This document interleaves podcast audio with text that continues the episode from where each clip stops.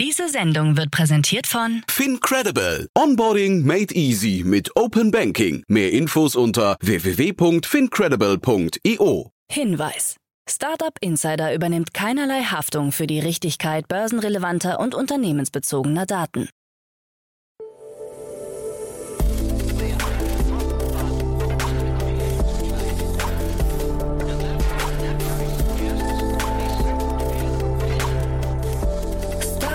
Insider Daily.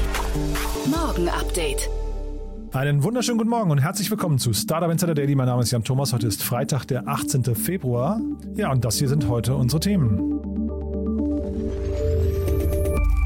Startups müssen sich auf schwierige Zeiten einstellen. Massenentlassungen bei Amorelie. DoorDash wächst weiterhin stark, aber langsamer. Snoop Dogg träumt von einem NFT-Label im Metaverse und der DeLorean kommt als Elektroauto zurück. Zumindest möglicherweise. Heute begrüßen wir im Rahmen der Reihe Investments und Exits mal wieder Dorothea Gotthard von Capnemic und wir haben über zwei tolle Themen gesprochen. Zum einen über ein IoT-Startup, das Machine-to-Machine-Communication ermöglichen möchte und über ein ja wirklich sehr spannendes Lieferkettenunternehmen, das eine 500 Millionen Dollar Runde abgeschlossen hat. Also ziemlich interessant, muss man sagen, geht auch sofort los. Aber kurz noch der Hinweis auf die weiteren Folgen heute und am Wochenende. Zum einen heute um 13 Uhr begrüßen wir Istvan Lasloffi. Er war schon mal hier zu Gast. Er ist der Country Manager von Payfit und wir sprechen über eine sage und schreibe 254 Millionen Euro Runde von General Atlantic und auch anderen Investoren. Ihr wisst es vielleicht noch, Payfit ist ja im Prinzip so etwas wie ein kleines Personio. Das heißt, man ist im gleichen Markt unterwegs. Es gibt ein paar Überschneidungen, aber dann auch wieder doch nicht. Ja, wie gesagt, 254 Millionen Euro wurden da gerade eingesammelt. Ist dementsprechend ein sehr, sehr spannendes Gespräch, sehr informativ und ja, kann ich euch nur empfehlen. Und um 16 Uhr wird es auch sehr spannend. Da ist Tom Vollmer zu Gast. Er ist der CEO und Co-Founder von CoFenster. Und das ist ein Unternehmen aus dem Videobereich. Und zwar versucht es eine Videolösung für die Kommunikation in großen Unternehmen zu bauen. Ein sehr spannender Ansatz, denn tatsächlich, wenn ihr euch die Webseite mal anguckt, dann erschließt sich das einem auch sofort. Es ist ein sehr spannendes Tool, was hinterher so eine Art asynchrone Kommunikation in Unternehmen im Bereich Video ermöglicht. Finde ich sehr spannend und man hat das Gefühl, das könnte richtig groß werden. Da hat das Unternehmen gerade 8 Millionen Euro eingesammelt. Also auch das ein spannendes Gespräch. Und dann morgen am Samstag, ihr wisst ja, wir haben eine neue Reihe gestartet vor, vor wenigen Wochen. Media Talk ist der Name des Programms und darin stellen wir die wichtigsten Startup-Medien im Porträt vor. Und so auch dieses Mal bei uns zu Gast ist Caspar Tobias Schlenk. Er ist Podcaster und Redakteur bei Finance Forward und auch bei Kapital. Aber wir reden über den Finance Forward Podcast. Den kennt ihr vielleicht schon. Das ist ein Fintech-Podcast oder er covert zumindest die ganzen Themen aus dem Bereich Fintech, Finanzen, Insurtech und vielleicht auch so ein bisschen Krypto und so weiter. Tolles Gespräch geworden, kann ich euch nur empfehlen. Kaspar und ich, wir haben natürlich auch über den gesamten Markt gesprochen, also nicht nur über den Podcast, sondern auch über den Markt. Ich bin mir sicher, es gefällt euch. Das ist, wie gesagt, unser Gespräch morgen am Samstag und am Sonntag dann wie immer Startup Insider Read Only. Ihr wisst ja, meine liebe Kollegin Annalena Kümpel lädt hier immer Autorinnen und Autoren ein, die Bücher geschrieben haben, die für Startups relevant sein könnten. Und so auch an diesem Sonntag. Professor Dr. Jens Weidner ist bei ihr zu Gast. Er ist Professor an der Fakultät für Wirtschaft und Soziales der Hochschule für angewandte Wissenschaften in Hamburg und er hat das Buch geschrieben, Das Federleichtprinzip, das Geheimnis der entspannten Karriere. Und genau darum geht's. Er hat das zusammengeschrieben mit Laura Kellermann und es geht um karriereorientierte Frauen, natürlich auch um Männer, die mit dem Federleichtprinzip erfolgreich und zugleich entspannt durch den Berufsalltag kommen können. Und dann geht es eben um Themen wie Stressfaktoren und Selbstzweifel abzubauen oder zu besiegen. Also ihr seht schon, ein tolles Gespräch. Das solltet ihr euch anhören am Sonntag. Kann man sich wundervoll anhören beim Frühstück im Bett oder auch beim Spaziergang durch den Park. Also von daher unbedingt anhören. Es lohnt sich. Das, wie gesagt, unser Gespräch am Sonntag. So, entschuldigt bitte die vielen Ankündigungen. Das war also der Blick auf heute und aufs Wochenende. Und damit genug der Ankündigungen. Jetzt kommen noch kurz die Verbraucherhinweise. Und dann geht's hier los mit Frank Philipp und den Nachrichten und danach dann, wie angekündigt, Dorothea Gotthard von Capnemic. Werbung. Hi, hier ist Nina, Content Managerin bei Startup Insider. Suchst du deine nächste große berufliche Herausforderung? Dann melde dich bei uns. Wir suchen aktiv nach neuen Teammitgliedern, die Startup Insider zum führenden Informationsmedium der deutschsprachigen Startup-Szene machen wollen. Aktuell suchen wir Sales Manager, Customer Success Manager, Finanzmanager sowie Werkstudenten in den Bereichen Sales, Product und Content. Aber auch wenn keine passende Stelle dabei ist, melde dich trotzdem bei uns. Wir suchen immer nach leidenschaftlichen Menschen, die mit Startup Insider Großes bewegen wollen. Also, um mehr zu erfahren und dich zu bewerben, geh jetzt ganz einfach auf startupinsider.de/slash insider. Startup Insider Daily. Nachrichten. Startups müssen sich auf schwierigere Zeiten einstellen. Die Förderbank KfW und der Branchenverband BVK haben ihr gemeinsames Investorenbarometer vorgestellt. Demnach zeichnet sich auf dem deutschen Markt für Wagniskapital eine Eintrübung der Stimmung ab. Angesichts der Investorenrekorde, die wir 2021 gesehen haben, war ein zum Jahresende weiterhin sehr gutes Venture Capital Geschäftsklima zu erwarten, erklärte die Chefvolkswirtin der KfW Fritzi Köhler-Geib die Ergebnisse des Reports. Die Aussichten, dass der Markt 2022 ähnlich volumenstark bleibt, haben sich aber eingetrübt, denn die Investitionsaktivitäten könnten sich mit den nahenden Zinsschritten der Notenbanken abkühlen. Demnach könnte vor allem die zunehmende Teuerung problematisch werden. Hierzu zählen unter anderem die steigenden Zinsen, die Engpässe in den Lieferketten und vor allem der Mangel an qualifizierten Mitarbeitern und Talenten. Massenentlassungen bei Amorelie. Laut Medienberichten kommt es derzeit beim Online-Erotik-Versender Amorelie zu einem Mitarbeiterexodus. Hintergründe dürften ein Eigentümer- und Managementwechsel sein. Die neue Eigentümerin Ecom Group hat bereits bestätigt, dass knapp 30 Prozent der Angestellten entlassen wurden. Um das Geschäft zu optimieren, untersuchen wir die bestehenden Strukturen und Prozesse des Unternehmens, kommentierte eine Sprecherin die aktuellen Vorgänge. Ziel sei es, Synergien innerhalb der Holding zu nutzen. Das erfordert auch den Abbau von Abteilungen, zum Beispiel Sales, IT und Logistik und selektive Entlassungen in anderen Bereichen. Amorelie gehörte bis vor kurzem noch zur Nucom Group, der Digitaltochter von Pro7 Sat1 und beschäftigte zuletzt rund 130 Personen. Arbeitszeit soll digital erfasst werden. Das Arbeitsministerium will die bei Minijobbern bestehende Pflicht zur Arbeitszeitaufzeichnung deutlich ausweiten und nimmt dabei Unternehmen und Arbeitgeber in die Pflicht. Diese sollen künftig die tägliche Arbeitszeit ihrer Beschäftigten sofort digital und manipulationssicher dokumentieren. Dies geht aus dem Referentenentwurf für ein Gesetz zur Änderung im Bereich der geringfügigen Beschäftigung hervor, den das Bundesarbeitsministerium an Verbände geschickt hat. Betroffen von diesem Entwurf wären Hunderttausende Betriebe unterschiedlichster Branchen. Während viele Betriebe einen zusätzlichen Verwaltungsaufwand erwarten, begründet das Arbeitsministerium seine Initiative mit Bürokratieabbau durch Digitalisierung. Flutterwave wird Afrikas wertvollstes Startup.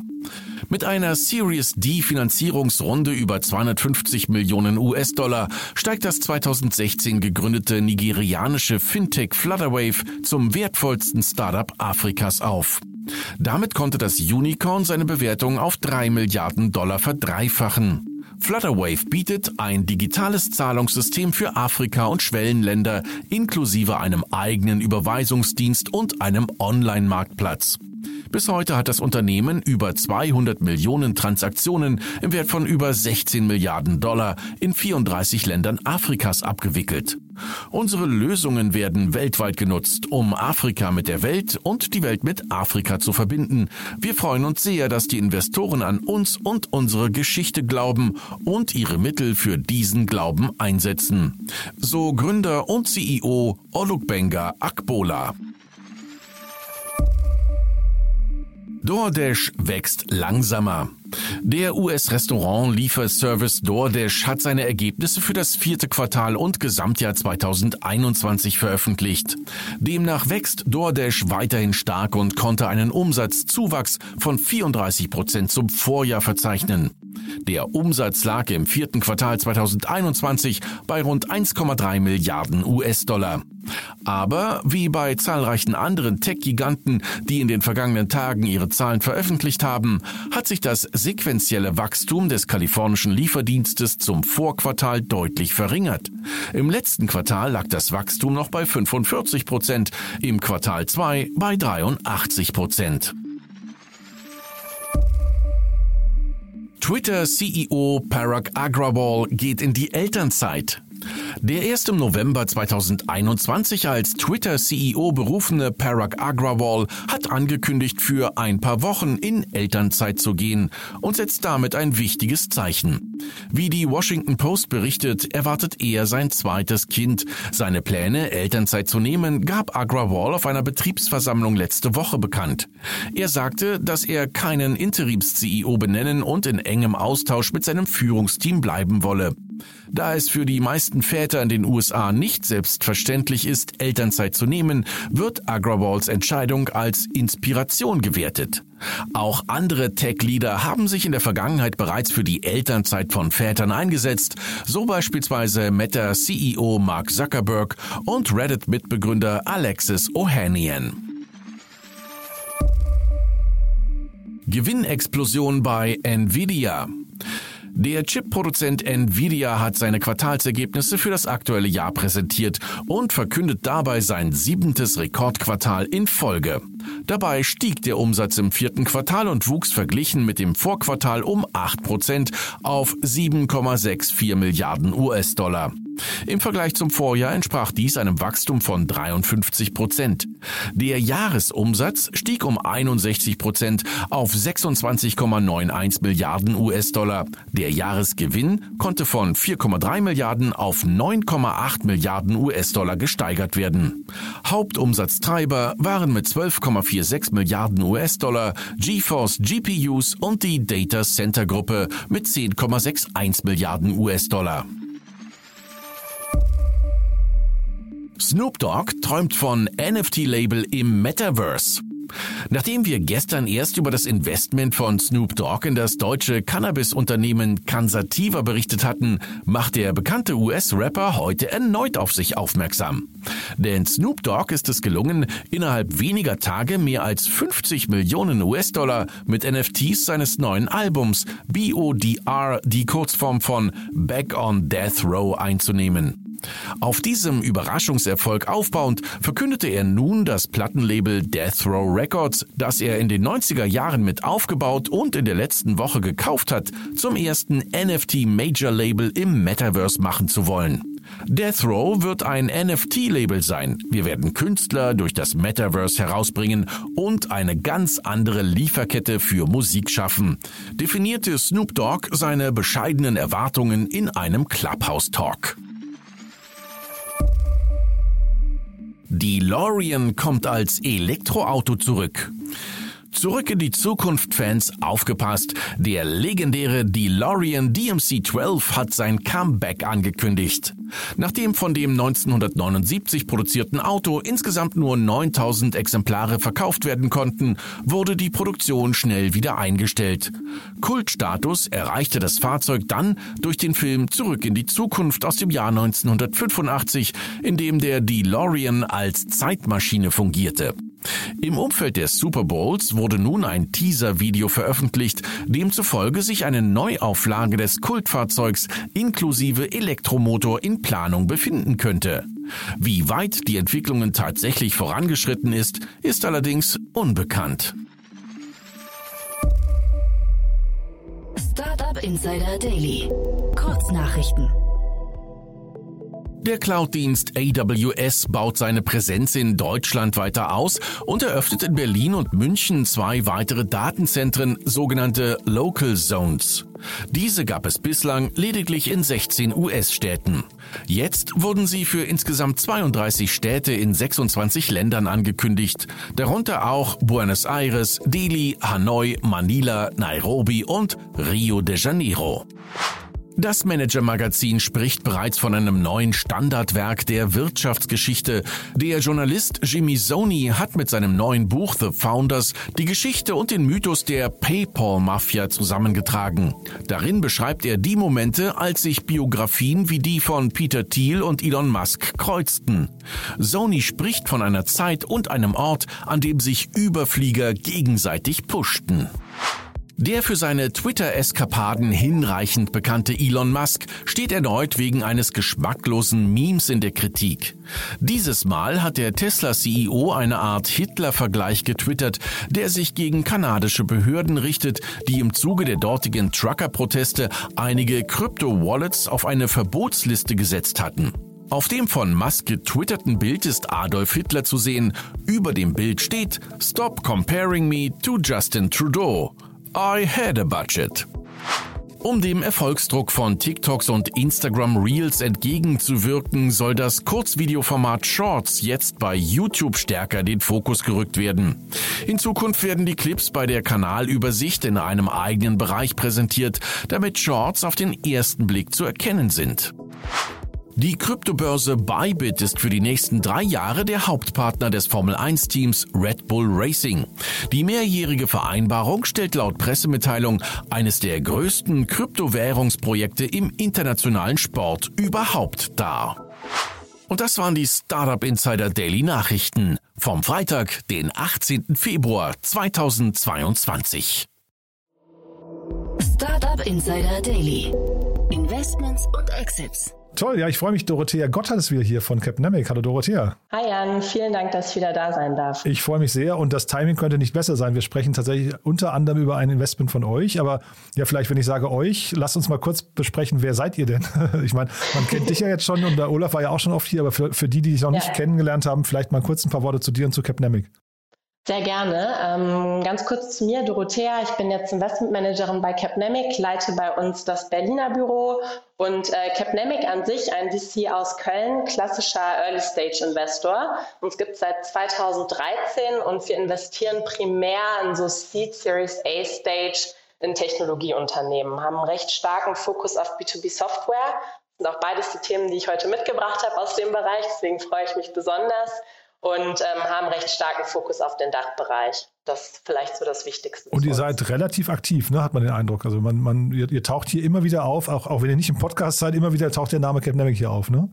Ja, ja, wir haben jetzt ein Portfolio von knapp 40 Unternehmen und natürlich äh, kommen dann auch immer wieder Follow-on-Investitionen.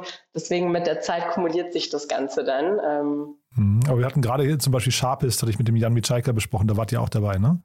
Genau, ja, ja, das war Initialinvestment, ja. Und ich glaube sogar Co-Fenster hatte ich jetzt auch gerade hier im Podcast kommen, glaube ich, morgen, wenn ich es richtig im Kopf habe, oder, oder heute sogar. Also ja, ich würde nur sagen, euer Name ist auf jeden Fall präsent. Genau, und ja, Co-Fenster war Follow-on-Runde. Ja, uns, und jetzt, ja. jetzt trotzdem heute, wie gesagt, schon wieder ein Investment von euch, das zufälligerweise auch gerade heute announced wurde, ne? Genau, genau. Heute habe ich dir mitgebracht als erstes Cedalo. Ähm, das ist ein Unternehmen aus Freiburg.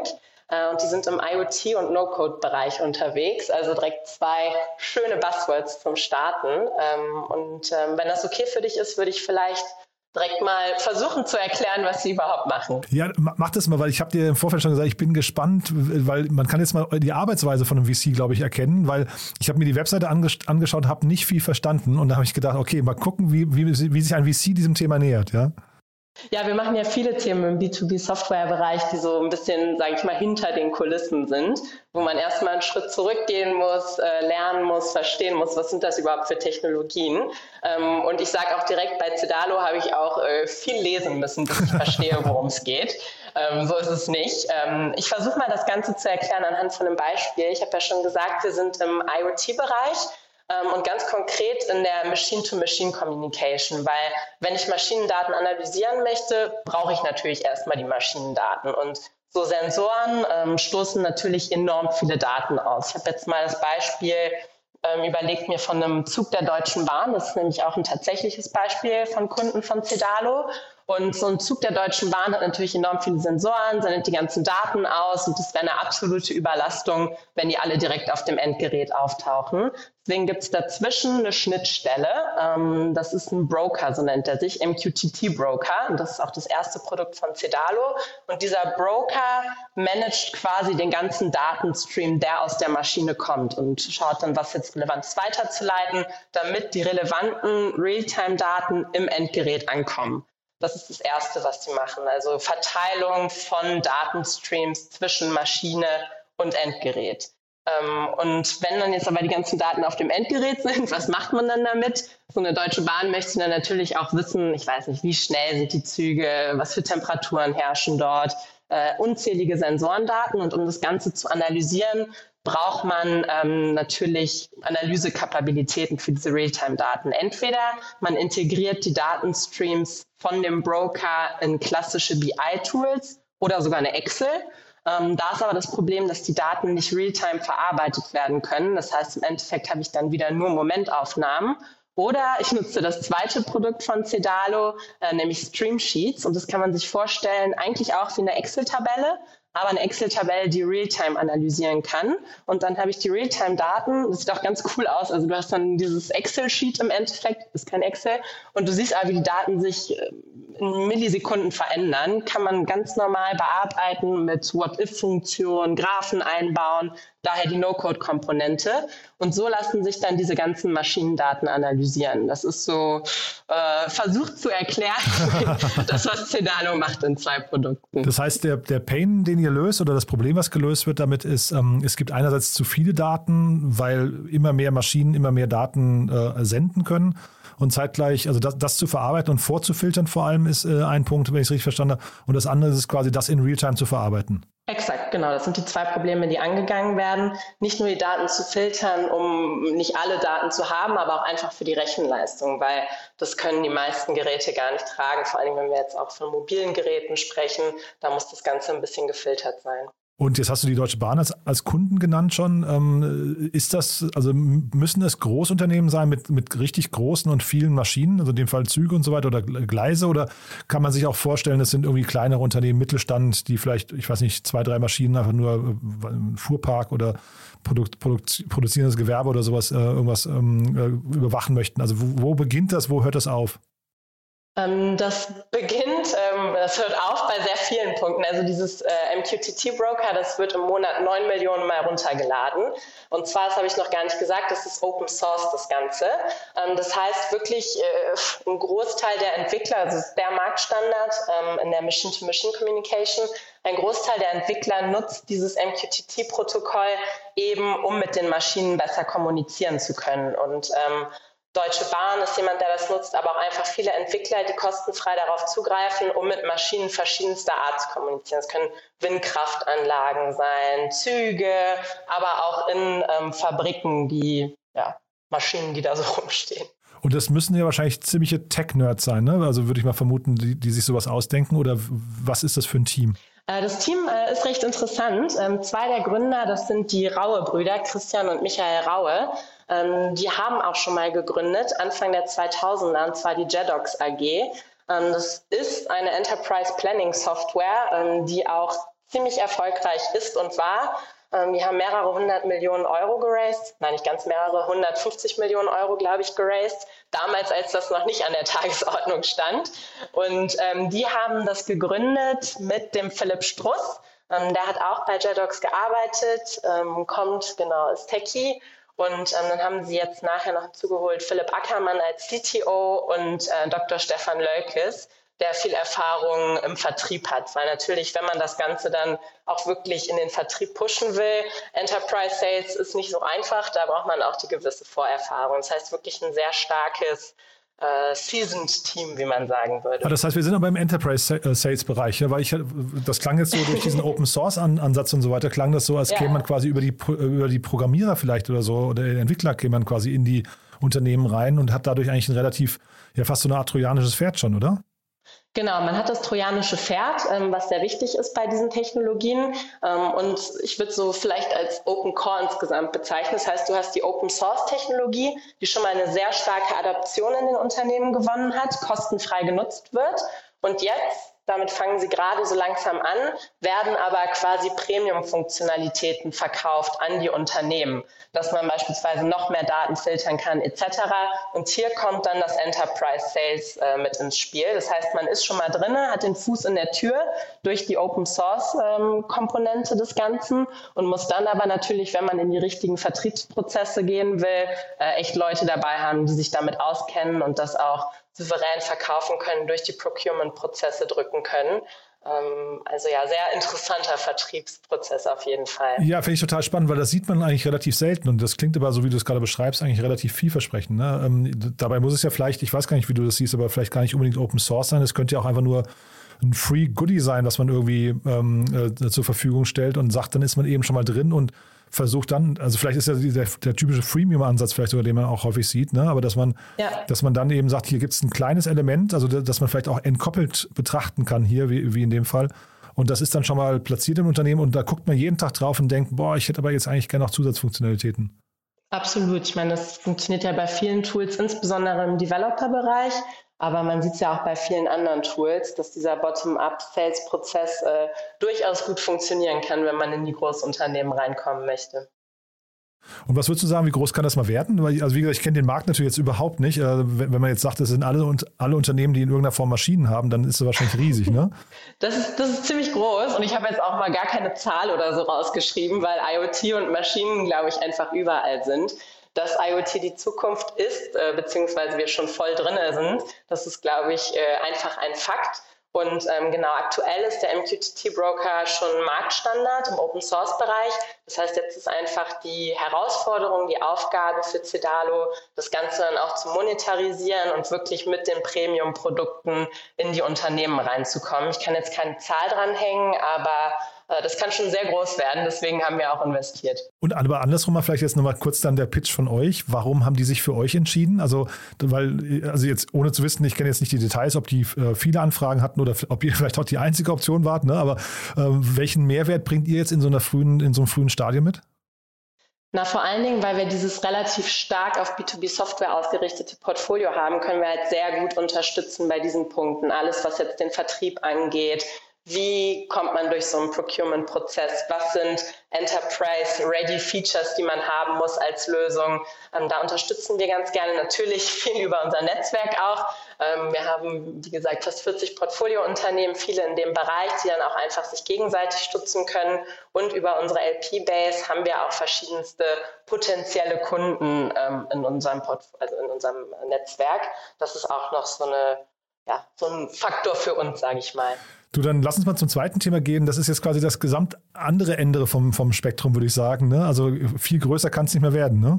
Nee, viel größer kann es nicht mehr werden. Äh, wir hatten es, glaube ich, gerade auch gar nicht gesagt. Ähm, bei Cedalo ging es um eine 3 Millionen Seed-Finanzierungsrunde. Und jetzt erwähnt, ne? springen wir. Ja, pass auf, ja, wir, was wir aber auch vergessen haben, wir haben das nicht erwähnt und wir haben auch nicht erwähnt, mit wem ihr co-investiert habt, ne? Stimmt, stimmt. Ja. Wie wollen wir das noch ein? ja. Nee, pass auf, das, genau. aber, nee, aber das, das hätten wir sogar im Fluss hier drin behalten können. Ich lass es mal, ähm, das, das schieben wir einfach hinterher. Ne? Du hast jetzt gerade gesagt, äh, äh, drei Millionen Runde und dann sage ich einfach noch, genau, nee, pass auf und dann äh, baue ich einfach noch mal die Brücke. Und wir sollten auch, glaube ich, wir haben eben auch nicht die Beteiligten genannt. Äh, lass uns vielleicht noch kurz erwähnen, wer noch mit investiert hat. Das haben wir jetzt eben auch vergessen. Klar, sehr gerne und natürlich auch sehr wichtig. Wir haben investiert mit der Landesbank Baden-Württemberg. Ähm, das Unternehmen sitzt nämlich in Freiburg und die Landesbank Baden-Württemberg hat auch einen Venture Capital Arm. Ähm, die haben mit uns zusammen co-investiert. Mhm, super. Nee, das sollten wir eben auf, auf, jeden Fall nicht vergessen haben. Nichtsdestotrotz jetzt diese krasse Runde, ja, ähm, wo, ich mich erstmal kurz kneifen musste, aber ich glaube, es ist auch gar nicht so ein richtiges Startup mehr, ne? Nee, und wir springen jetzt von 3 Millionen Finanzierungsrunde zu 500 Millionen Finanzierungsrunde. ähm, ganz guter Sprung. Äh, und wir sprechen über das Unternehmen Relax Solutions. Äh, du hast gerade gesagt, kein richtiges Startup mehr. Das kann man, denke ich, so sagen. Das ist 2005 gegründet worden in Finnland, das Unternehmen und hat auch mittlerweile, ich glaube, über 1300 Mitarbeitende. Ähm, also wirklich schon ein dickeres Schiff.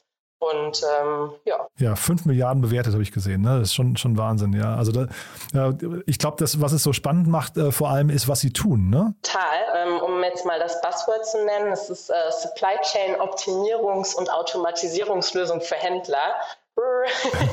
heißt, was machen die überhaupt genau? Äh, das ist jetzt ein bisschen bildlicher als das, was Cedalo macht. Und zwar geht es um den Handel. Ähm, man kann sich ja gut vorstellen, wenn man einkaufen geht, möchte man natürlich immer, dass die Produkte da sind. Und die Einkäufer haben die Herausforderung, dass das Ganze ein ziemlicher Balanceakt ist. Entweder ich habe zu viel da, dann muss ich Sachen wegschmeißen, was insbesondere im Fresh Foods Bereich, also Obst und Gemüse, ein riesiges Problem ist. Oder ich habe zu wenig da, Stockouts und ich verliere Umsätze. Das heißt, das Ganze wirklich korrekt auszubalancieren, ist ziemlich schwierig und wird klassischerweise von den Einkäufern gemacht, die dann so mit ihrer Erfahrung und einmal Daumen in die Luft überlegen, wie viel brauchen wir jetzt gerade. Ähm, das hört sich schon nicht extrem effizient an und ist es natürlich auch nicht, weil das ist recht personenabhängig und man kann auch einfach viele Sondereffekte nicht wirklich gut mit einbinden. Und Relax hat jetzt eine ähm, Lösung gebaut, die basiert auf künstlicher Intelligenz und die verschiedenste Faktoren mit einbezieht in die Absatzanalysen beziehungsweise Absatzprognosen. Das kann sowas sein wie das Wetter, also die Sonne scheint, mehr Eis wird verkauft oder Events in der Nähe oder aber auch, wie viel Platz habe ich denn in meinen Lagern, insbesondere wenn wir über sowas wie Q-Commerce sprechen. Und genau, also Relax optimiert dann im Endeffekt mein Inventar als Händler. Und bringt wahrscheinlich ganz, ganz viele Datenquellen eben auch zusammen. Ne? Da habe ich mich eigentlich gefragt, dass du das gerade erzählt hast. Eigentlich könnte doch Cedalo sogar ein Datenlieferant sein äh, für Relax, ne? Ja, wenn wir Maschinendaten auch noch integrieren wollen würden, dann wären wir natürlich ganz am Anfang der Value Chain. Ganz am Anfang, ne? Genau, ja. Beziehungsweise, Und vielleicht beim Transport, ähm, also auch ne? Transport, genau, Ja, genau. Transportwege werden natürlich auch mit eingerechnet bei Relax. Äh, stimmt, in der Tat, vielleicht eine mögliche Synergie. Ja, also ne, zumindest wir reden also über die Aggregation von ganz vielen Daten und dann eben sagst du Ja. ja schon KI, die dann eben anfängt, wahrscheinlich bestimmte Pattern zu erkennen und dann eben prognostiziert, aha, äh, keine Ahnung, nächste Woche brauchen wir weniger Eis oder im, äh, ich weiß nicht, im äh, Oktober brauchen wir mehr Kiwi, was weiß ich was. Ne? Also äh, es kommen einfach bestimmte, äh, bestimmte Dinge zutage, die vielleicht der Mensch auch gar nicht erkennen würde. Ne? Mhm, absolut. Nee, super spannend. Und jetzt diese hohe Bewertung, also wir haben ja gerade schon mitbekommen, dass die Lieferketten generell sehr anfällig sind. Ne? Jetzt hast du gerade, äh, wir wir reden jetzt hier über, ich weiß nicht, Optimierung, aber generell Lieferketten muss man vielleicht nochmal feststellen, da, da geht es ja los mit quasi der Produktion vorne und es endet wahrscheinlich im Handel, ne? Ja, ja, und man hat ja in der letzten Zeit gesehen, dass sehr viel Fokus auf dem Thema war. Ähm, insbesondere jetzt auch durch den äh, ganzen Fokus auf Q-Commerce, dieses immer schneller, immer direkter Waren bei den Kunden haben. Äh, das ganze Convenience-Thema befeuert äh, natürlich Effizienz in den Lieferketten auch nochmal substanziell. Also da hatte ich es gestern mit, ähm, mit Tina Dreimann schon drüber. Ich bin so generell irgendwie eher ein Freund davon, also das ist jetzt mal meine persönliche Meinung natürlich, aber dass man eher sowas hier, denn nämlich die Optimierung von Lieferketten sich vornimmt, um, um vielleicht zum Beispiel Abfall zu vermeiden oder, oder äh, Überproduktion, anstatt dass man versucht, nochmal die Geschwindigkeit zu optimieren. Bin ich bei dir. Äh, Die gute Nachricht ist, ähm, Relax macht so ein bisschen auch beides. Äh, Die arbeiten zum Beispiel auch mit Flink zusammen. Äh, Das ist einer der neueren Kunden, weil bei Flink ist natürlich diese wie gesagt, Effizienz noch viel wichtiger. Ähm, Die haben einfach die kleinen Warehouses und seit ein paar Monaten arbeiten die auch mit Relax zusammen und können dann auch genau schauen, so viel Platz ist noch in den Regalen, deswegen brauche ich das und das. Das heißt, auch hier kann man mit solchen Lösungen nochmal ja, ein bisschen mehr Effizienz hebeln und das Ganze vielleicht ein Stückchen nachhaltiger machen. Und äh, Blackstone ne, ist der, äh, ich weiß gar nicht, der einzige Investor oder zumindest Lead-Investor hier. Ne? D- Ich meine, das sind auch die, die in Oatly investiert haben. Ähm, also die, die tauchen immer wieder mal bei so Nachhaltigkeitsthemen auf. Finde ich super. Wenn jetzt äh, ne, Black, BlackRock auf der einen Seite mit ihren ganzen ESG-Kriterien, die ja irgendwie zumindest, ich weiß nicht, immer wieder auch ein bisschen Greenwashing dabei, aber das sind halt so Zeichen, die gesetzt werden. Das finde ich schon toll. Ja. Ja, super wichtig für den ganzen Markt, ja. Mhm, super. Ja, also dann, also wie gesagt, kein richtiges Startup mehr, aber ich finde es eine spannende Runde. Fünf Milliarden, das heißt, die müssten ja jetzt wahrscheinlich dann irgendwie börsenreif sein demnächst, ne? Ich denke schon, ich denke schon. Ähm, Also kann ich jetzt natürlich von außen wenig zu sagen. Du hast gerade gesagt, kein richtiges Startup mehr, aber das gibt natürlich so einen ganzen Push nochmal für diesen Markt an Supply Chain Optimierung. Gibt es auch viele kleinere Player, wirkliche Startups. Ähm, in den USA sowas wie A-Fresh, Shelf Engine und dann aber auch hier etwas regionaler haben wir eine Freshflow aus Berlin, die was ähnliches macht und dann gibt es auch noch so ganz branchenfokussierte Sachen. Äh, richtig lustiger Name, Bäckerei heißt das ein Unternehmen mit AI am Ende anstatt EI. Aha, cool. Die machen das Ganze für Bäckereien. Aha. Das heißt, man sieht, da ist noch sehr viel Potenzial und ähm, ich finde das Thema extrem spannend, einfach weil äh, einmal wirtschaftlich super wichtig für die Unternehmen, für die Händler, aber auch eine absolut nicht zu vernachlässigende Nachhaltigkeitskomponente. Mhm. Also wirklich cool, dass es dann auch solche großen Runden ähm, hinten raus gibt. Ja, und ich glaube, wie du es gerade sagst, man braucht eben in manchen äh, Segmenten braucht man eben auch diese Anker-Investments, ne, wo man dann einfach sich dann Ja. orientieren kann, damit man versteht, aha, also ne, Leuchtturm, ähm, da, da passiert gerade was in dem Markt, da, da geht das ganze Ge- Marktgefühl geht nach oben, ne? Ja, und es ist jetzt auch nicht so, nur weil das Unternehmen schon so eine große Runde geraced hätte, dass es kein Potenzial mehr gibt. Das ist definitiv kein Winner-Takes-it-all-Markt. Und ähm, 2005 äh, gegründet, also auch schon eher ein Legacy-Player fast. Ähm, das heißt, wir sprechen über komplizierte Integration, all solche Themen. Und die ganzen neueren Lösungen können sich dann natürlich noch ein bisschen leichter draufsetzen, wenn sie auch äh, ja, einfacher entwickelt wurden, etwas, etwas moderner sind, sage ich mal. Das heißt, wirklich ein tolles Signal für alles, was da noch so kommen kann. Super. Also ein schönes Schlusswort. Du, dann freue ich mich aufs nächste Mal. Danke, dass du da warst. Oder haben wir was Wichtiges vergessen zu einem der beiden Themen? Hm, ich denke nicht, nö.